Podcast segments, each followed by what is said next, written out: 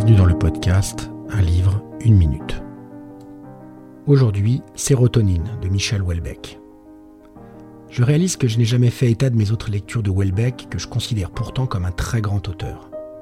Sérotonine est son dernier roman, au moment de l'écriture de cette note, et c'est à mon sens loin d'être le meilleur.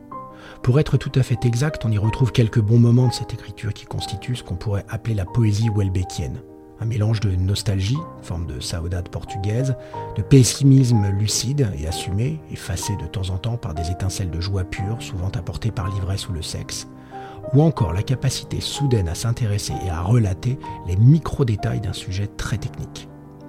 Mais dans cet opus, ce qui faisait la pertinence et la justesse de l'analyse des classes devient caricatural. Disparu la finesse de ses précédents romans, Sérotonine enfonce ici des archétypes sociaux avec la délicatesse d'un Trump en campagne électorale.